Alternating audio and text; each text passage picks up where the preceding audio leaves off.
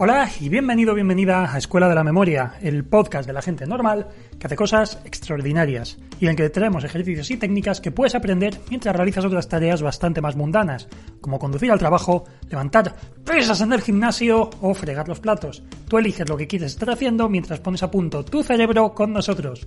Yo soy Javier Muñiz, tu instructor, y en la sesión de hoy vamos a hablar de uno de mis temas favoritos, están en el iba a decir en el top 10, está en el top 3 de temas favoritos, seguramente, que es la creatividad. La creatividad es un tema que desde siempre es algo que me obsesiona. Me considero, no sé si bien o mal, me considero una persona creativa, al menos es algo que necesito. Necesito crear, necesito manga ancha para hacer en, en mi trabajo un poco lo que me dé la gana, si no para muestra un botón o este podcast en, el que hago un poco lo que quiero y hablo de lo que quiero porque me apetece. pues es un poco eso, es un poco eso. Y eh, de verdad que es un tema muy interesante porque la creatividad va mucho más ligada al estudio de lo que podemos pensar. Esto es algo de lo que ya hemos hablado varias veces, es algo que, he mencionado en, en pasados programas, si no mal recuerdo. Y es que pensamos en, en, el estudio, pensamos como en algo muy rígido, en algo aburrido, y no nos damos cuenta que para el estudio, para la comprensión, también necesitamos ese punto de creatividad, necesitamos hacer algo que sea un poco divertido, que nos estimule un poco, porque si no, si no hacemos esto, pues simplemente la información no se queda. Hay muchos falsos mitos sobre la memoria. Por ejemplo, uno de los más, más célebres, más extendidos, es este, ¿cómo se llama? El de los aprendizajes múltiples, creo que se llama.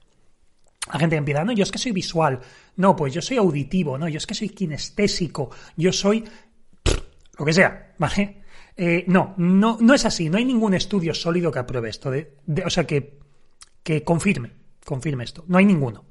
De hecho, todos los estudios, al final, la persona que se considera auditiva le ponen algo visual y no hay una mejora sustancial de que lo oiga a que lo vea y una persona que se considera más kinestésica le ponen algo auditivo y tampoco se ve una mejora sustancial. O sea, realmente no hay una mejora en sí, o no se ha probado que hay una mejora en sí, a pesar de que esto está muy extendido.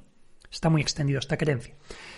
Al final lo que funciona bien es el aprendizaje multimodal o aprendizaje multimedia, que es, pues, cuanto más estímulos distintos tengas, si te presentan algo con un vídeo, te lo presentan narrado, te lo presentan escrito, te lo presentan con un mapa mental o con una infografía, aparte lo discutes con otra persona, lo realizas de forma manual si es, si es algo que realmente puedas, puedas llegar a hacer, es, es algo físico, pues se te va a quedar infinitamente mejor que simplemente leyéndolo, porque hay una variedad. Entonces, con esto quiero decir, nos gusta la variedad, nos gusta poder tener ese punto de participar, de crear en lo que estamos haciendo.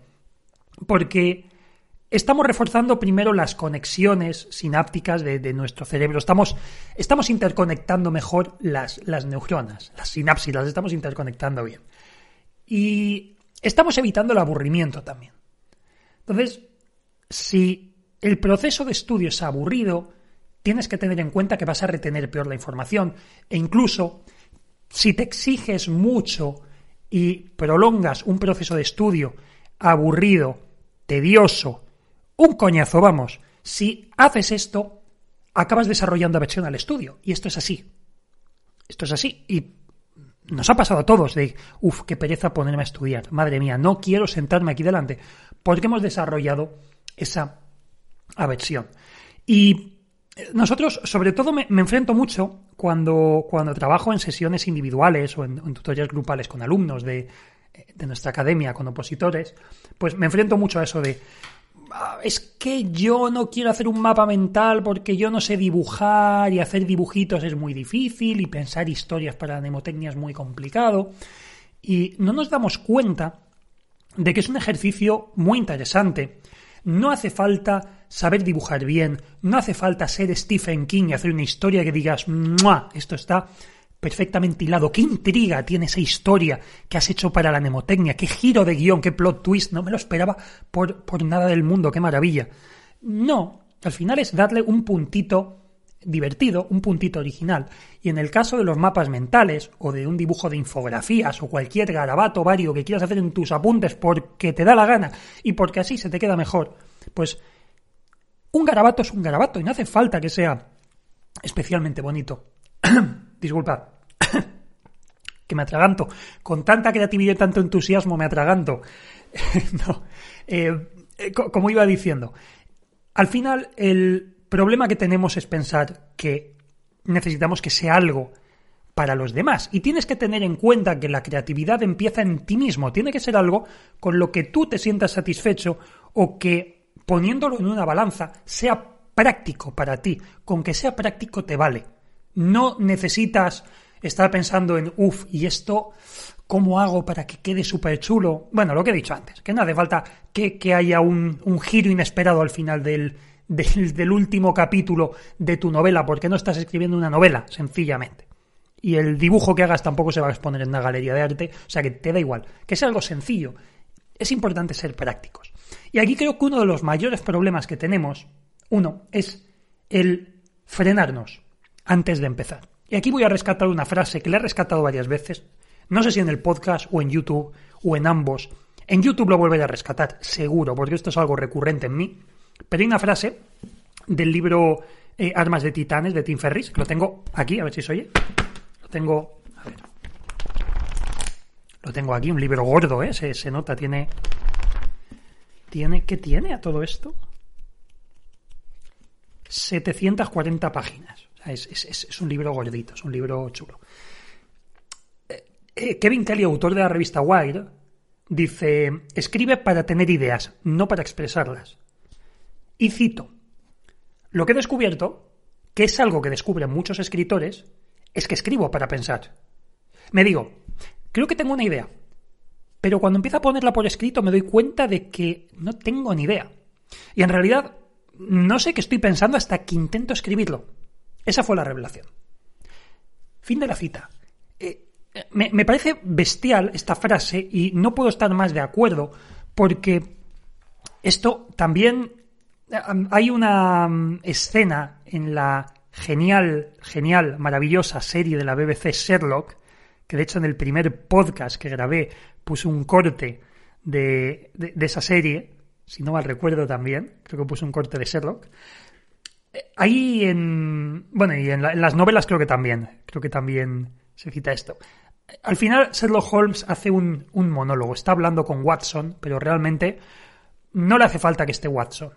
O sea, necesita alguien para poder hablar en voz alta, alguien que le dé la réplica, pero ni siquiera necesita la réplica muchas veces. De hecho, en un capítulo lo sustituye por una calavera a lo Hamlet y le hace la misma función. Es decir, piensa mejor cuando está hablando en voz alta como si fuera una conversación. Y muchas veces nos empeñamos en que las cosas tienen que salir bien desde el primer minuto, tengo que tenerlo todo a mi favor, tengo que tener la idea muy clara, y entramos en el concepto de, de parálisis por análisis. Algo terrible. Algo que es horrible porque no empezamos porque nunca estamos preparados. Y el secreto es nunca vas a estar preparado. Así que empieza ya y ponte las pilas. Ese es el consejo. Y hay algunos casos muy, muy, muy chulos, aparte del de Kevin Kelly, que me encanta y, está expresado maravillosamente bien. Me, fascina esa cita. Pero me he encontrado dos casos que, me han flipado mucho. Ya sabéis que, a mí el mundo de los videojuegos, especialmente el desarrollo de videojuegos, es, es un hobby, es algo que me encanta. Pues eh, me fascinó una entrevista hace poco que encontré en YouTube algo, eh, una entrevista que poca gente verá, porque es algo muy específico. Yo porque soy un fricazo de estas cosas, pero eh, me encanta. Si os gustan un poquito los videojuegos, seguramente os hayáis cruzado con, con Valley, un juego que es un simulador de granjas, así con un estilillo retro, muy de, muy de la época, muy, muy noventero. Y lo que no tanta gente sabe es que este juego lo ha hecho todo, pero todo de principio a fin, una sola persona. Y este juego ha vendido a la friolera a día de hoy, bueno, de hecho ayer vi la noticia, ha vendido ya 20 millones de copias. Y es un juego hecho por un tío como hobby, simplemente. ¿Cuál es la gracia de esto? Como digo, que lo ha hecho todo, que ha hecho la parte gráfica, la programación, los guiones, eh, diseño de niveles, incluso la música. La música la ha compuesto él.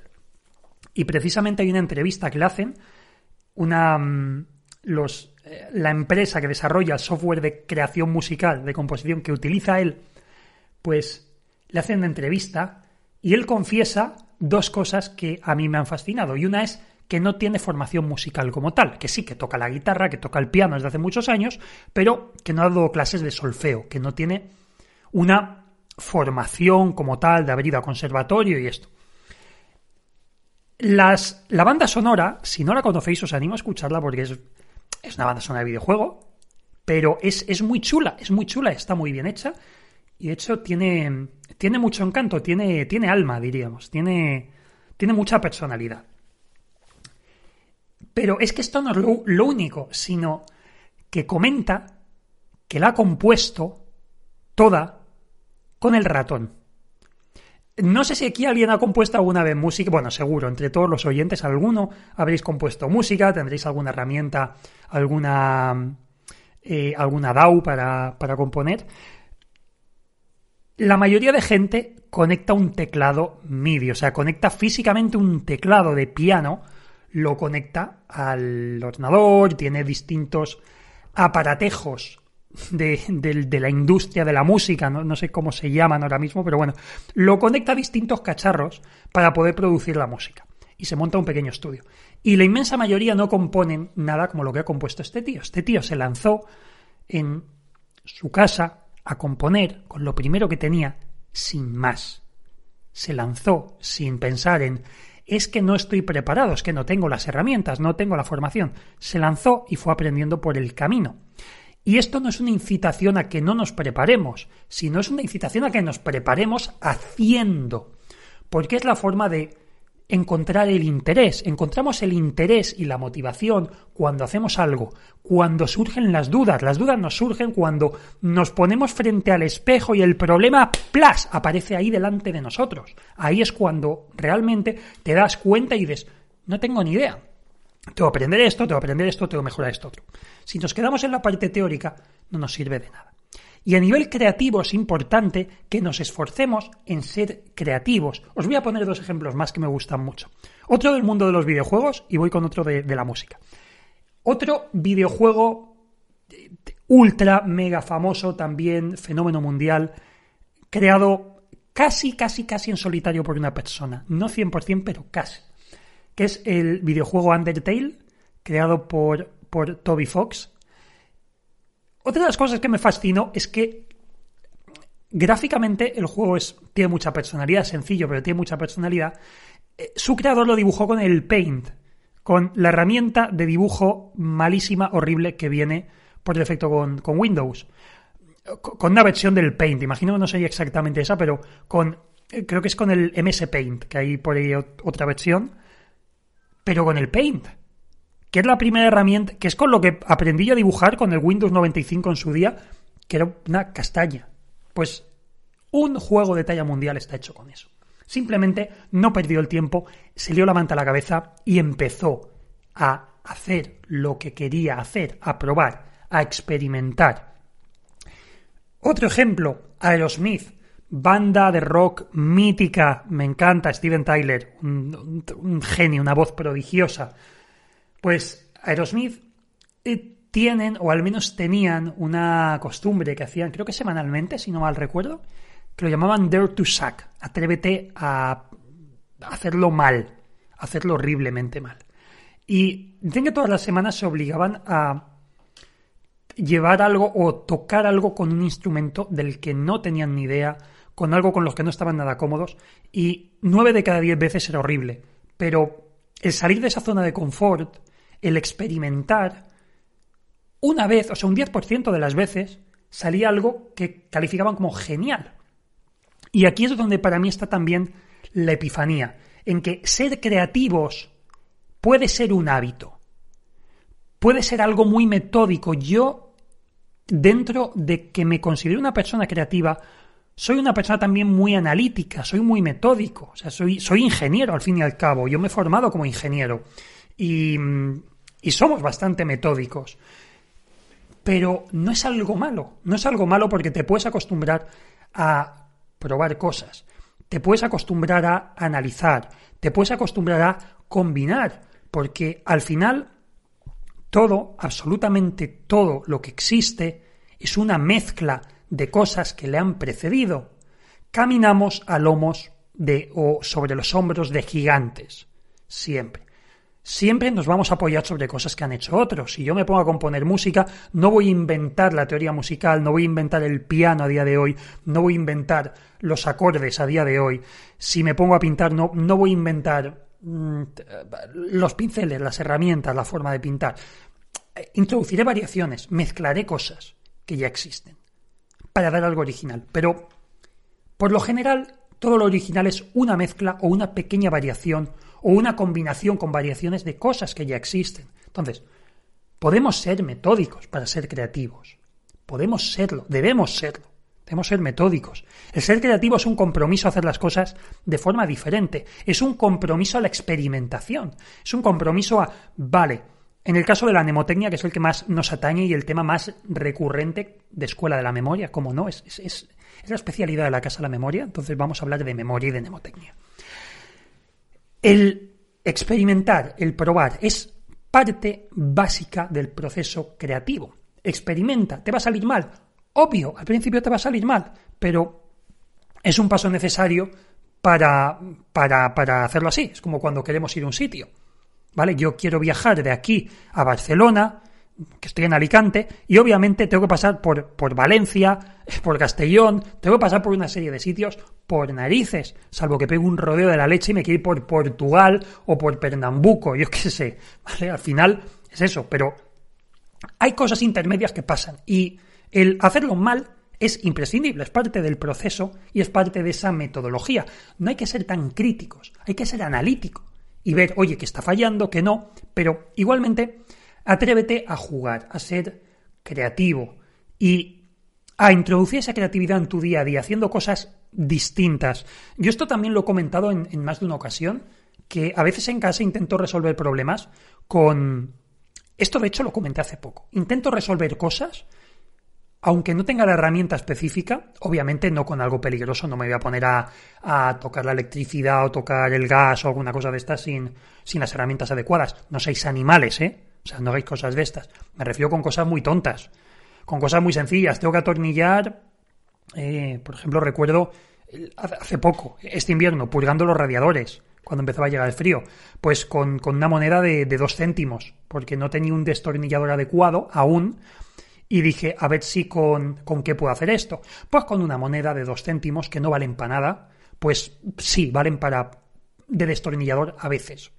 Pues este tipo de cosas, de pensar en darle un uso distinto a, algo que ya tenemos, pues ayuda mucho. Y también el, el, descanso. Esto es algo de lo que quiero hablar más, de la culpabilidad a la hora de descansar. Muchas veces los estudiantes, nuestros alumnos sobre todo, sienten muy culpables por descansar y no nos damos cuenta de esos momentos eureka como Arquídemes, madre mía la, dislexia, Arquímedes, Arquímedes, no Arquídemes, es más difícil decir Arquídemes que Arquímedes, pero bueno, ¿qué le vamos a hacer? Es una parte creativa, estoy mezclando, estoy mezclando sílabas, las estoy alternando, el, error es parte de la creatividad, como, como podéis observar.